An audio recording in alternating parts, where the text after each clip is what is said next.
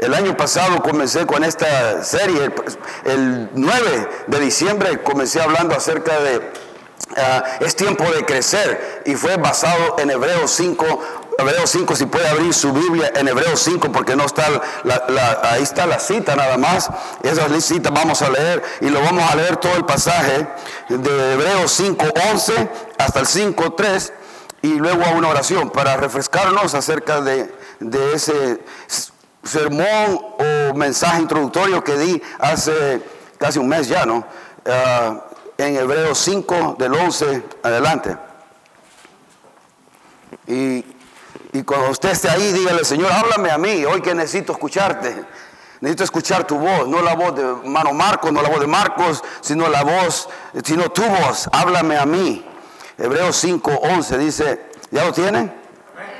Dice, acerca de esto tenemos mucho que decir y difícil de explicar, por cuanto os habéis hecho tardos para oír. Porque debiendo ya ser maestros después de tanto tiempo, tenéis necesidad de que se os vuelva a enseñar cuáles son los primeros rudimentos de las palabras de Dios. Y habéis llegado a ser tales que tenéis necesidad de leche y no de alimento sólido. Y todo aquel que participa de la leche es inexperto en la palabra de justicia porque es niño. Pero el alimento sólido es para los que han alcanzado madurez, para los que por el uso tienen los sentidos ejercitados en el discernimiento del bien y del mal.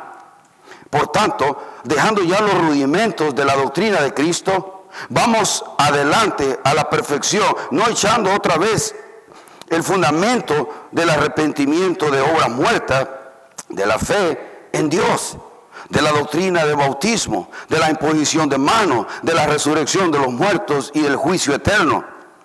Y esto haremos si Dios en verdad lo permite. Padre, en el nombre de Jesús, háblanos en esta mañana. Unge mis labios, pero también unge el entendimiento, los oídos de mis hermanos al escuchar tu voz a través de tu siervo, a través de tu esclavo, Señor, a través de tu Hijo, para que podamos escuchar de ti, Señor, claramente. A los que estamos acá y los que más tarde van a escuchar esto a través del, del Internet, a través de Spotify. En el nombre de Jesús. Amén. Este, como les decía, este fue un mensaje introductorio que dimos hace tiempo, ¿no? El autor de Hebreos, y solo quiero enfatizar algunas cosas aquí en cuanto a lo que está hablando el autor de Hebreos. El, el, 11 lo expliqué en el mensaje anterior, pero el 12 dice, porque ya, porque debiendo ya, porque debiendo ser ya maestros después de tanto tiempo. Ahora, muchos aquí, la mayoría de nosotros, muchos ya deberíamos de ser maestros. La verdad, la vez, pasada hicimos una encuesta, muchos, la mínimo que tienen algunos son cinco años, por ahí anda. Pero hermanos, ya de uno o dos años deberían ser capaces de explicar a otro cuáles son las verdades elementales del Evangelio, cuáles son las verdades elementales de la palabra de Dios. Debería ser capaz de explicar algo de Cristo. ¿Quién es Cristo? 100% Dios, 100% hombre. ¿Quién es Dios? ¿Cuál es la naturaleza de un Dios todopoderoso? ¿Cuál es la naturaleza del gran yo soy? Debería por lo menos explicar, pues ser capaz de explicar algo y enseñarle a otros.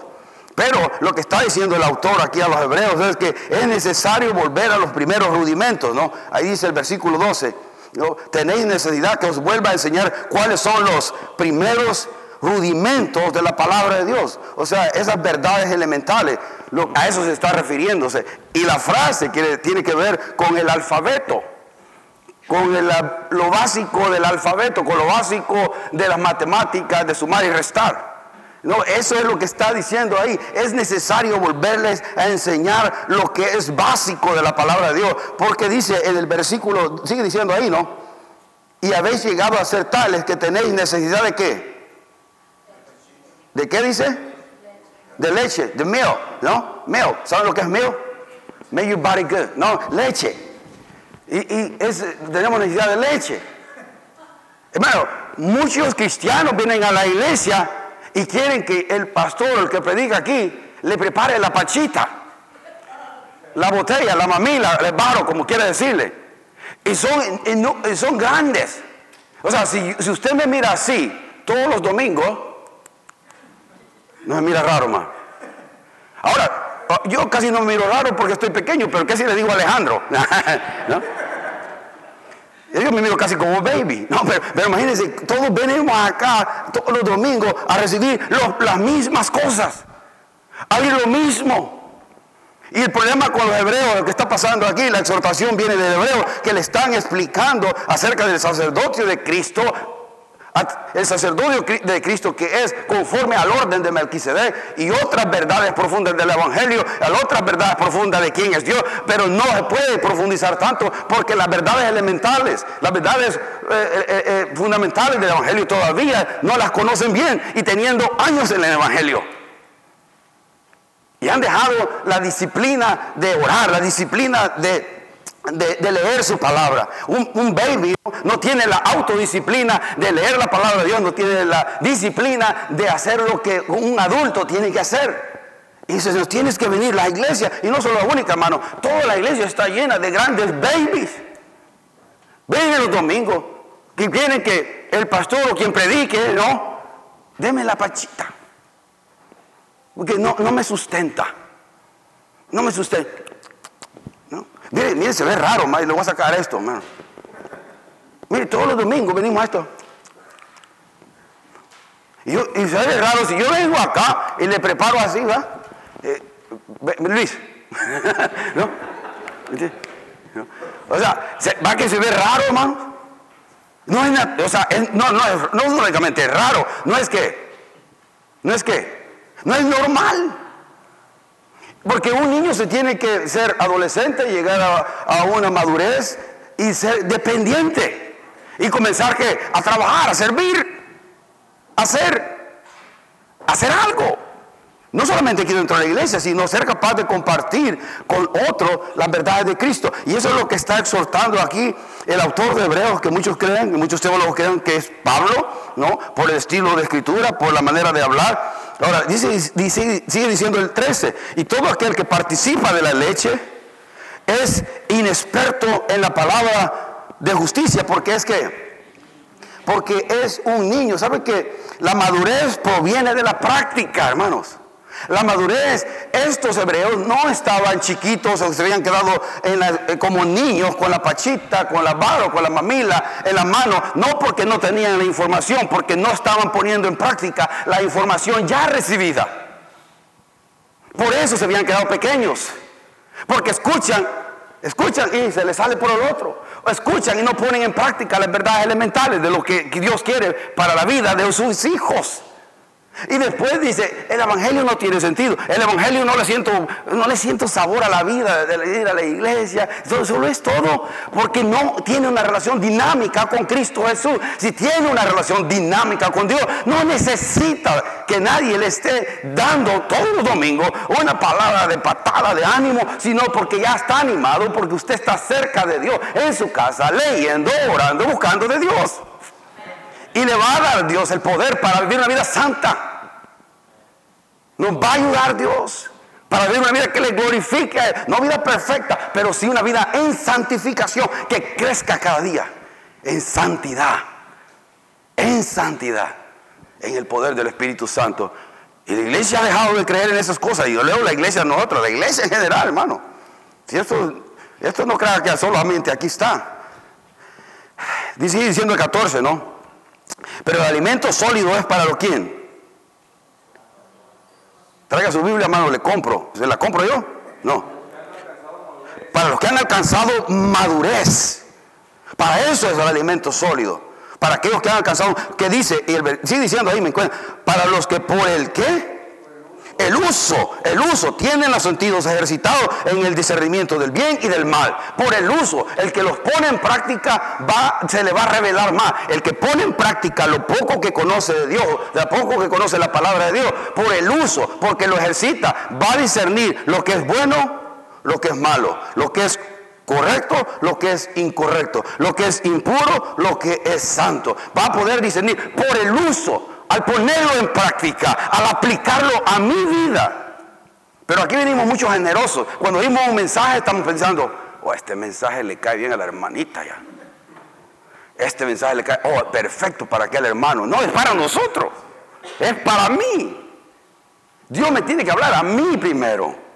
No, Dios que me habla a mí, cuando yo escucho a los pastores predicar, Pastor Javier, hermano Dan, los que predican acá, yo estoy recibiendo como de Dios para mi vida. Porque es la actitud que Dios nos quiere que tengamos al venir aquí a la iglesia.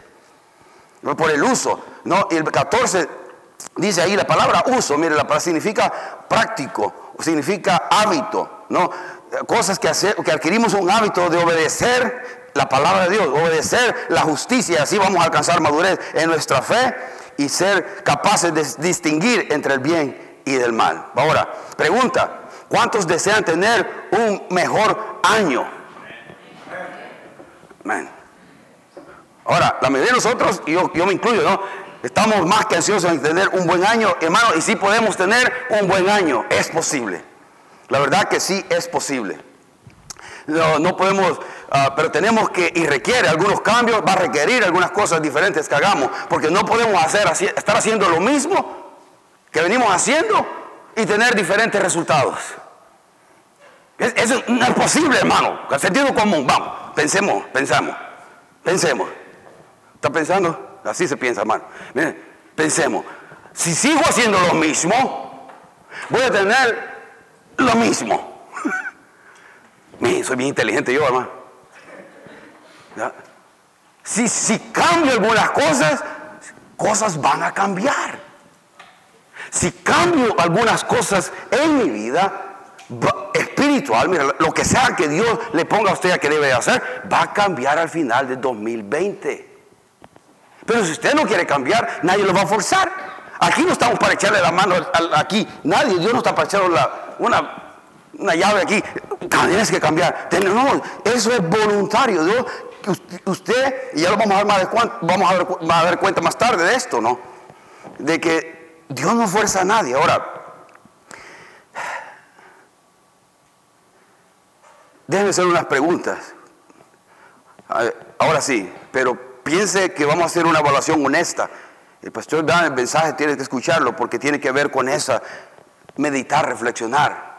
Lo que predicó el domingo pasado, tiene que escucharlo porque es lo que Dios quiere que estemos, por lo menos, eh, eh, reflexionar, pensar qué es lo que Dios, eh, quién es Dios en mi vida.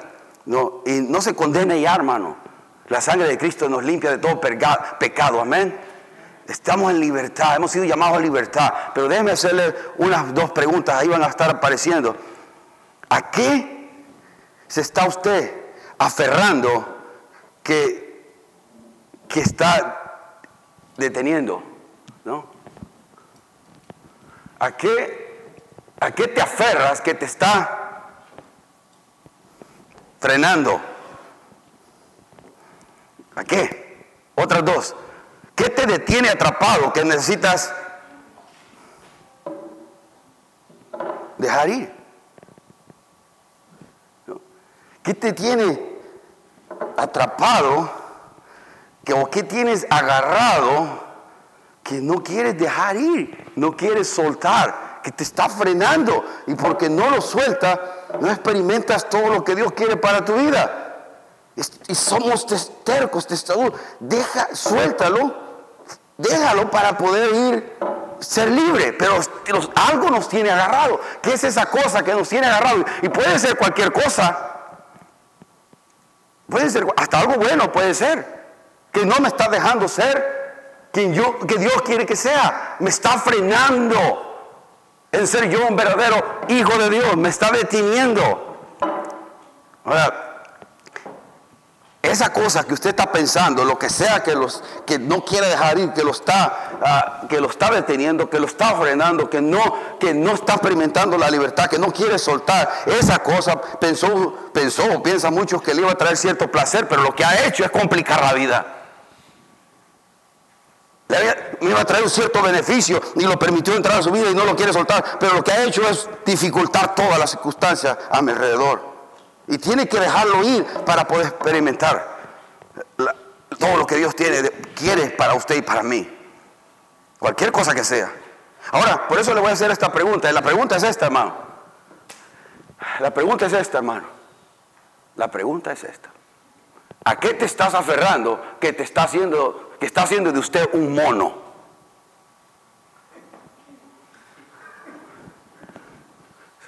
¿A qué te estás aferrando que está haciendo de usted un mono? ¿Sabe por qué le digo eso? ¿Saben cómo se agarran los monos en África? Meten una banana en un coco grande, lo más grande posible. Le sacan, bueno, le sacan la comida, el agua o se la toman como usted quiera, ¿no? Primero le sacan la comida, le meten el banano ahí adentro. Amarran el coco a un árbol y claro, cuando viene el mono, mete la mano y todo lo que tiene que hacer el mono para ser libre y dejarse ir es soltar la banana y es libre. Le pone la banana dentro del coco y no la quiere soltar el tipo. Yo quiero mi banana. Y, y viene el cazador y no suelta la banana. Y todo lo que tiene que hacer para no, llegar a que le hagan tacos de mono es soltarlo. Todo lo que tiene que hacer es de soltar la banana y va a ser libre. Pero están aferrados a la banana. ¿Cuántos monos hay aquí? sea, y a veces nos aferramos a cosas así, hermano. Nos aferramos a cosas que no, no dejamos ir, una emoción negativa, falta de perdón, resentimiento, pensamientos lascivos, ¿no? Cualquier cosa que sea, cualquier cosa que me está frenando, puede ser hasta algo bueno, mucho trabajo, muchas horas de trabajo, que no me está, no me está dejando disfrutar la relación con mi esposa, con mis hijos, en mi casa. Lo que sea que lo esté frenando. Usted tiene que identificarlo eso. El Espíritu Santo tiene que mostrárselo a usted. Y ser capaz de decir, dejar ir eso, soltarlo. Para poder experimentar todo lo que Dios tiene para usted y para mí. Por eso, la moraleja de esta mañana, suelte la banana, no sea mono. Suelte la banana y huya, hermano. Huyamos. Soltémoslo. Déjenlo ir. Dejémoslo ir, hermano. Hermano, esa cosa que nos promete tantas cosas nos está destruyendo. Esta cosa que se siente bien momentáneamente me, destruye. Y no solamente destruye a mí, tarde o temprano afecta a los que están a mi alrededor. De alguna manera o de otra. Nos afecta. Cualquier cosa que sea. Cualquier cosa que usted quiera justificar, cualquier cosa que quiera racionalizar, tiene que ser capaz de dejarla ahí. El Romanos 6, ahí vamos. Me encanta lo que dice Romanos 6. Ahora, busque Romanos 6, porque yo solo voy a leer en otra versión, pero ahorita no la pongas, Oscar, ahorita es la que está en la versión ahí. Quiero que vamos a la Biblia, si tiene Biblia, en Romanos capítulo 6, vamos a leer solo del, si va a leer el contexto, o sea, lo, lo vamos a leer todo, lo voy a leer todo desde el 14 al 23, ¿ok? Ahora, en Romanos capítulo 6. Leámoslo todo, pero voy a centrarme eh, eh, en, los principios que vamos a sacar en los versículos nada más desde 16 al 19, pero leamos desde el 6, Romanos 6, del 14 al 23, dice, porque el pecado no se enseñoreará de vosotros, pues no estás bajo la ley, sino bajo la Gracias, mire, el, pecado ya no se empodera de nosotros porque, usted, porque estamos bajo la gracia. ¿Quiénes están bajo la gracia aquí? Amén, todos estamos bajo la gracia. Entonces el poder, el poder del pecado fue quitado ya. Es roto porque estamos bajo la gracia. Dice el, el 15, ¿qué pues? ¿Pecaremos porque no estamos bajo la ley, sino bajo la gracia? En ninguna manera. El que piensa que, que está en la gracia, tiene una licencia para pecar, no ha entendido la gracia. El que piensa que, porque estoy en Cristo Jesús hoy puedo hacer y deshacer como a mí me da la gana, él no ha entendido la gracia. Y hay que ver si realmente ha nacido de nuevo. No, la, expresión en el griego en ninguna manera ahí es como no, no, no, es enfática. No, no se puede tomar la, la, gracia a la ligera. ¿no? 16. ¿No sabéis que si os sometéis a alguien como esclavos para obedecerle, sois esclavos de aquel a quien obedecéis, sea del pecado para qué? Para muerte, o sea de la obediencia para justicia, para las cosas buenas. Pero gracias a Dios que aunque eres esclavo del pecado, habéis obedecido de corazón aquella forma de doctrina a la cual fuiste entregados. Y libertados del pecado, veniste a ser siervos ahora de la justicia. La misma palabra, siervo, esclavo. Hablo como humano por vuestra humana debilidad. Que así como para iniquidad presentáis vuestros miembros para servir a la inmundicia y a la iniquidad. Así ahora para santificación, presentad vuestros miembros para servir a la justicia. Porque cuando eras esclavo del pecado, eras libre acerca de la justicia. Pero ¿qué fruto tenéis de aquellas cosas de las cuales ahora os avergonzáis? Porque el fin de ellas es muerte. Mas ahora que habéis sido libertados del pecado y hechos siervos de Dios, tenéis por vuestro fruto la santificación y como fin la vida eterna. Porque la paga del pecado es muerte, mas la dádiva de Dios, el regalo de Dios es que es vida eterna ¿no? en Cristo Jesús. Y, ahí lo quiero leer en esta versión, porque, en la versión la en la pantalla, hermano. Porque dice, ¿acaso no saben ustedes que cuando se entregan a alguien para obedecerle, son esclavos de aquel a quien obedecen. Es simple, ¿qué, me está controlando a mí? ¿De quién soy yo esclavo? Que no me está frenando, me está deteniendo. ¿A quién, no me deja disfrutar toda la vida en Cristo y todas las bendiciones que Cristo tiene para mi vida? Algo me está deteniendo. ¿De quién yo soy esclavo? ¿Qué me está deteniendo? Son esclavos de aquel a quien obedece. Claro que lo son ya sea del pecado que lleva a la muerte o de la obediencia que lleva a la justicia, a las cosas buenas. tenemos que identificar estas cosas. ¿A qué yo me estoy sometiendo a esclavitud? Eh, si soy creyente, si soy hijo de Dios, yo soy esclavo de Cristo.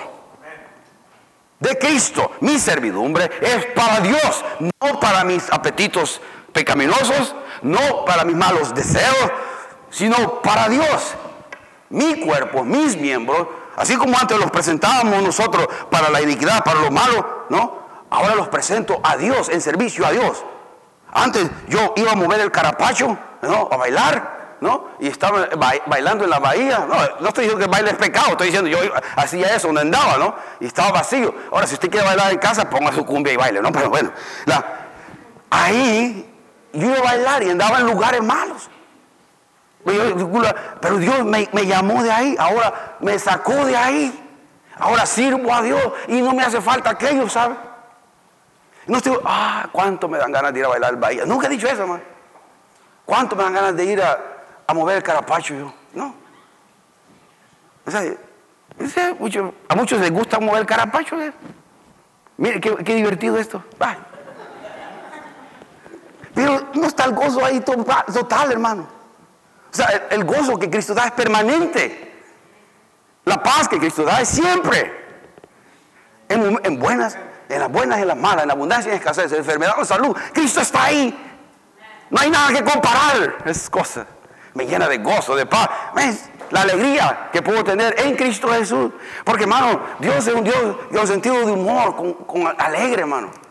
Alegre, el Dios, yo no sé, hemos hecho de Dios un Dios santo, Ay, y, ya, no me puedo acercar a Dios con, con, familiaridad, sí con respeto, ¿no? Sí, siempre reconociendo quién es Él, pero sí acercarme a Él como mi Padre Celestial con un sentido de humor. Lee la Biblia, hermano. Dios tiene un sentido de humor tremendo. ¿A quién le va a decir, métete al agua siete veces? ¿No? A las siete veces vas a salir sano. Yo creo que cuando estaba viendo al general nada yo estaba así, porque él lo pudo haber sanado se sano ya. Pero dije siete veces para que él probar la fe de él, una. Pero también, pues hay cosas interesantes que vea uno en la Biblia, que Dios tiene que, tiene, tiene que tener un sentido de humor, ¿no? Pero, pero hermano, lo hacemos de un Dios muy místico. No, Dios es un Dios personal, íntimo, si usted así lo quiere entender. Ahora, lo que quiero ver ahí es la palabra esclavo. bueno, vamos a seguir leyendo. Pero gracias a Dios que, pero gracias a Dios que aunque antes eran, ¿qué? esclavos, presta atención a esa palabra, del pecado, ya se han sometido de corazón a la enseñanza que les fue transmitida. O sea, hay doctrina, hay enseñanza, hay información que cambia nuestra manera de ver la vida. Y Él está dando gracias a Dios de que ahora hemos recibido muy buena enseñanza, muy buena información que me tiene que tener un impacto como miro yo mi vida en mi matrimonio, mi vida como hijo de Dios, mi vida como trabajador, mi vida como hijo de Dios, mi vida, como veo la vida, las circunstancias, el mundo, dónde va el mundo, se acaba el mundo. Bueno, la palabra ahí, mano, otro versículo. En efecto, habiendo sido que ya, habiendo sido que liberados del pecado, ahora son ustedes que esclavos de la justicia. Y el último dice, Hablo en términos humanos, o sea, dando una ilustración que podamos entender. Eso dice el apóstol Pablo. Por las limitaciones de su naturaleza humana. Antes ofrecían ustedes los miembros de su cuerpo para servir a la impureza, no con libertad hacíamos lo malo, lo impuro, que lleva más y más a la maldad. Ofrézcanlo ahora, el cambio de vida, el que ha nacido en Cristo Jesús, ofrézcanlo ahora para servir a la justicia que lleva a dónde? A la santidad a la santidad. en Cristo, ¿cómo dice? El que, eh, eh, ¿Cómo dice 1 Corintios o 2 Corintios 5, 17? El que, a ver quién me recuerda. Es ahí, ¿verdad? Todas son hechas nuevas. Porque los que estamos en Cristo Jesús, todas las cosas que. Todas, todas, ah, está haciendo cosas nuevas. Eso, ahora mis miembros eran presentados a la impureza, a lo malo. Ahora presento mi cuerpo, mis ojos, mis oídos, mis manos, mis miembros, mi energía, mi tiempo, mi, mi dinero para Dios, para, hijo de, para, para su gloria y su honra. Ese es el hijo de Dios. No es mi tiempo, es el tiempo de Él. Y le voy a decir algo, le voy a explicar por qué. Porque la palabra duros, que no entendemos es la palabra esclavos, siervos ahí. En el griego hay dos palabras para la palabra esclavos. La palabra dulos es una palabra que se usa, si lees Santiago 1.1, ahí aparece yo, Santiago, esclavo de Jesucristo. Dulos en griego. quiero hacer esta diferenciación.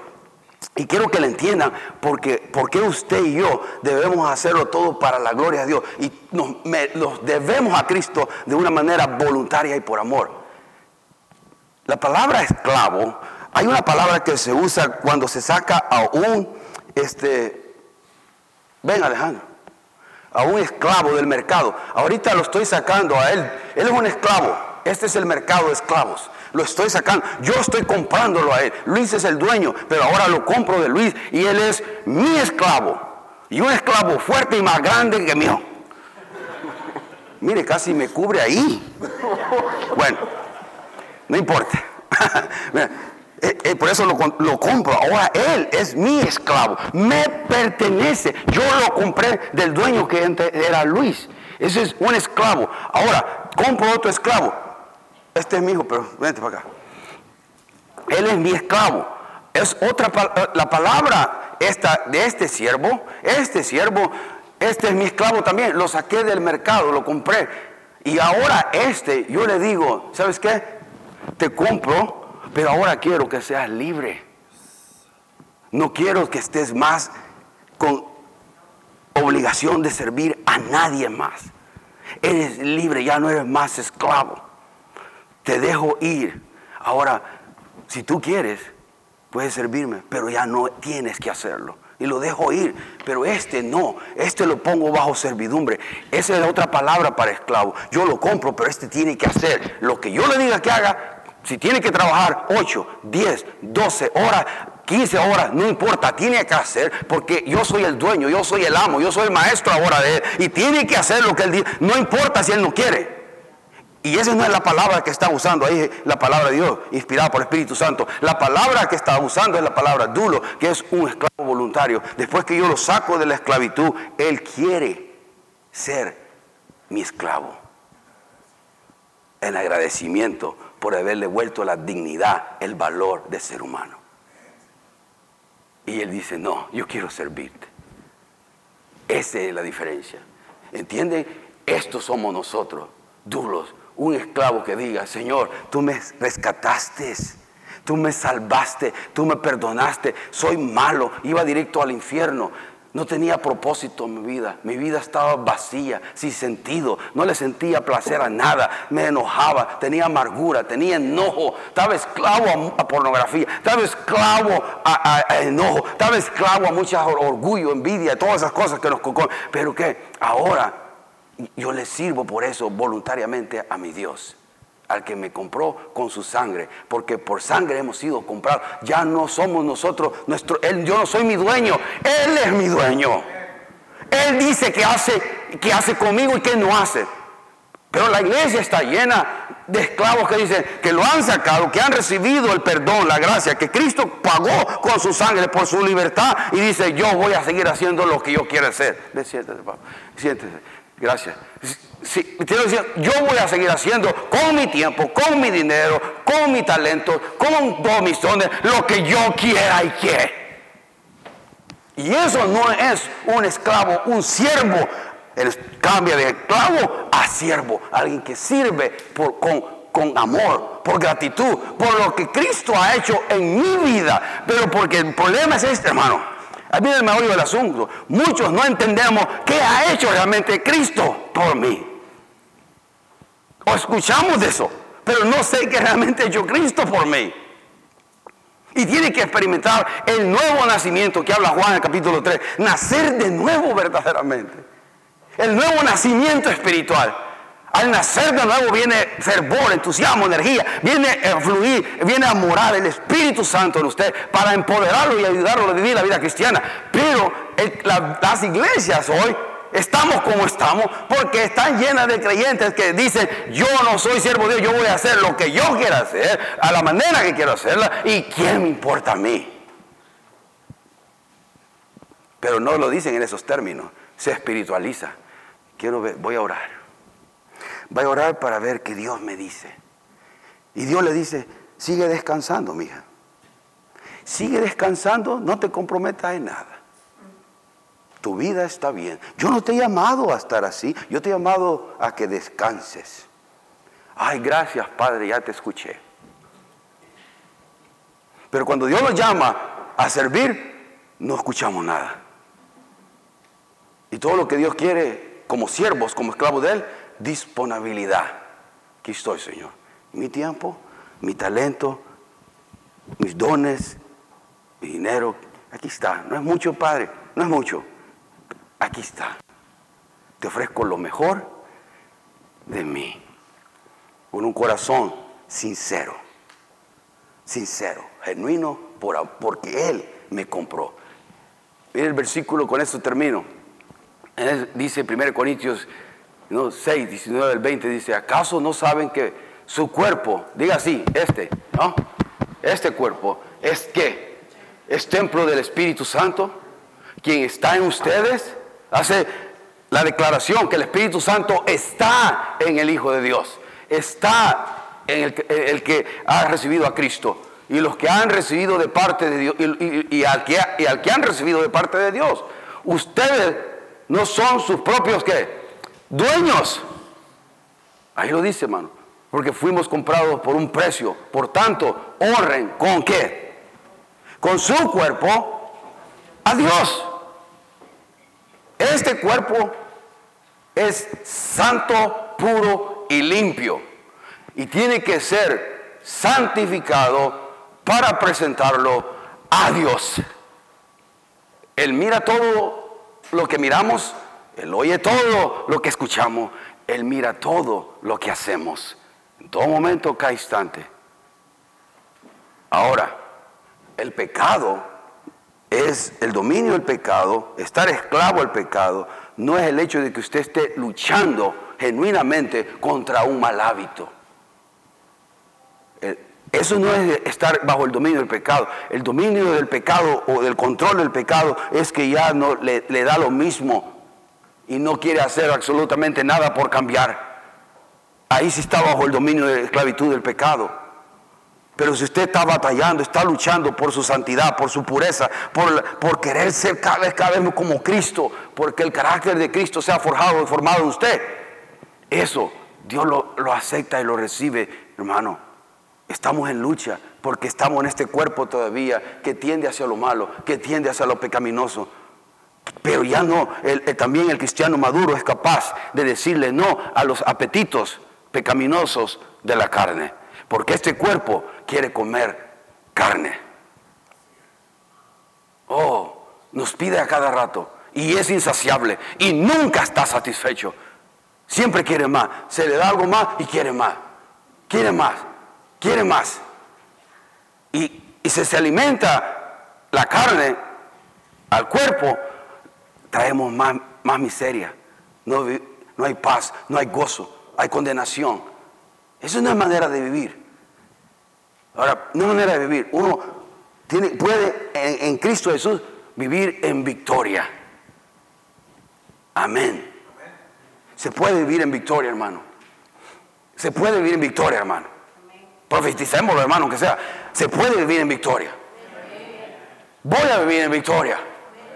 En el nombre de Jesús. Voy a vivir en victoria. No en condenación, hermano.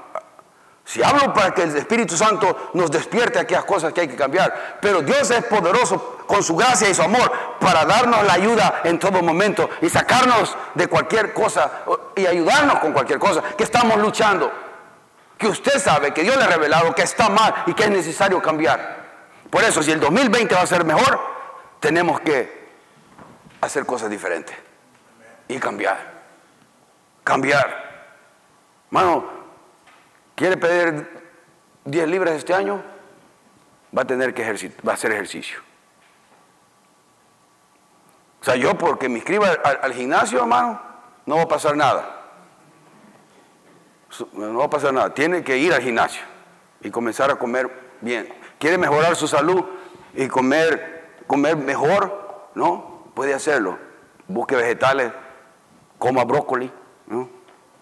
No le eche de esa dressing pesada, coma brócoli. hay que hacer algo, porque este cuerpo es que es templo del Espíritu Santo, hay que cuidarlo, hermano. Hay que cuidarlo porque con este cuerpo yo sirvo a Dios. Yo hago ejercicio y trato de comer no para verme bien, ¿no? Eso es extra, hermano. Sino porque quiero servir a Dios, hermano. Quiero servir a Dios, quiero estar bien. Quiero tener ya tengo 54 años, tengo que tener cuidado de mi cuerpo para poder servir al Señor con, lucidez. Porque si no, me voy a ir, me yo, ¿eh? más, fregado cada día. ¿eh? Porque la vejez no, nos llega a todos, hermano. Y hay que cuidarse para cuando entre más, más, más antiguo pueda seguir sirviendo al Señor. ¿Sabe cuál es mi deseo? Mi deseo es servir al Señor en el campo misionero, que esta iglesia esté creciendo, que esté aquí otro pastor y yo quisiera ir a, ir a visitar y plantar iglesia en Guatemala, El Salvador, Cuba, Haití y andar plantar iglesia, hermano. Eso es lo que yo quisiera terminar mis años, ya que esta iglesia esté bien fundada y que haya otro pastor joven y bonito aquí. ¿No? Y hacer una escuela de ministerio. Hacer una escuela de ministerio, una escuela que levante ministros y que levante otros obreros. Hay tanto que hacer, tanto que soñar, pero nosotros solo pensamos, eh, ¿a dónde voy a comer? ¿A línea now? ¿O a dónde voy? Ese es todo lo más complicado de su vida, hermano. Hermano, nunca se ha levantado, nunca se ha levantado una, un monumento de alguien porque vivió egoístamente. Se levanta monumento de aquel que se sacrificó por algo y pagó un precio por algo. Si usted quiere ver un año diferente, pague un precio. Esté dispuesto a pagar un precio. De día a día, no de, semana a semana, sino de lunes. Hoy, Señor, me encomiendo en tus manos. Ayúdame, Padre Celestial. Lléname con tu Espíritu Santo. Quiero ser santo, puro, limpio hoy. Ayúdame. Ahí voy en tu nombre. Amén. Vamos para adelante. Todos los días todos los días. No puede, si usted no quiere un día, no, no, voy a hacerlo. Usted sujeta a la carne, su cuerpo, bajo la necesidad enorme que tiene de Dios. Quiero leer la Biblia, quiero orar. Es necesario que hagamos eso, hermano, para poder glorificar a Dios en este año 2020. Oremos, Padre. Señor, gracias. Gracias por tu palabra, Señor. Gracias por tu desafío que ha venido directo a mi vida, Señor, a mi propia vida. Porque no es para mis hermanos este mensaje, es para mí. Ayúdame, ayúdame a vivir tu palabra. Ayúdame a aplicar tu palabra. Y ayúdame para que el año 2020, cuando termine, las metas, los objetivos que nos hemos puesto, los hemos trazado, se hagan una realidad.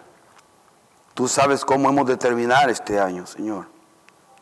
Mejor que nadie. Tú conoces nuestro pasado, conoces nuestro presente y conoces nuestro futuro. Estamos seguros en tus manos. Estamos más que seguros en tus manos. No hay por qué estar esclavos al temor más. No estar más esclavos a cualquier otra cosa que no sea a ti, Señor. Somos tus siervos. Tú, mi cuerpo, mi mente, mi labio, mi talento, mi don, te pertenece porque tú me compraste con la sangre de Cristo. Eres mi dueño. Ahora, siempre ha sido, Padre, pero lo había dejado de reconocer. Ayúdanos a los que estamos aquí en esta mañana, a los que van a escuchar esto más tarde, que mi talento, mi tiempo, mis, los dones espirituales que nos han dado, lo pongamos con mayor disponibilidad y amor y entrega y sacrificio a ti. Y si hay que pagar un precio, como leíamos al principio del servicio en esta mañana, y que tu nombre, nuestro nombre, sea vituperado por causa de tu, de tu evangelio, por causa de ti. Y si hay algún sacrificio que hacer, algo que tenga que negarme para buscar las grandezas tuyas y buscar tesoros y galardones en los cielos, ayúdanos a hacerlo. Con consistencia, con consistencia, no con emocionalismo que cambian de semana a semana sino con una decisión firme y madura de servirte a ti con toda mi energía, con todo mi amor, con todo lo que yo soy, cuerpo, alma y espíritu, dedicado completamente a ti. En el nombre de Jesús, encomendamos este año en tus manos, que nos ayudes, Padre, a mejorar para que tú recibas la gloria y la honra, no para que nos miren a nosotros, que no somos nada, sino para que tu nombre sea glorificado y exaltado. Porque el único que merece la gloria y la honra eres tú. Tú pones el querer como el hacer. Ayúdanos, Padre. Sigue poniendo el deseo. Sigue poniendo el accionar y hacer tu voluntad. Guárdanos a todos, Padre, mis hermanos acá. Santifícanos y, esa cosa que tu Espíritu Santo trajo a su mente, a su corazón, dale el poder. Dale la victoria, Padre. Dale la victoria en el nombre de Jesús. Te lo suplico, te lo rogamos. Ten misericordia. Guárdanos, guárdanos de un mundo que está saturado de pecaminosidad, que está saturado y que nos bombardea con un montón de imágenes impuras. Ayúdanos a guardarnos en todo el sentido de la palabra. En el nombre de Jesús, seamos declarados hoy santos por la sangre del Cordero. Hijos de Dios por la misma sangre del Hijo de Dios derramada en la cruz del Calvario. Esa es mi identidad. No hay más temor. Mi, mi fe, mi vida, mi matrimonio, mi futuro está en Dios. Y el pueblo de Dios dice, Amén. Amén. Dios les bendiga, hermano.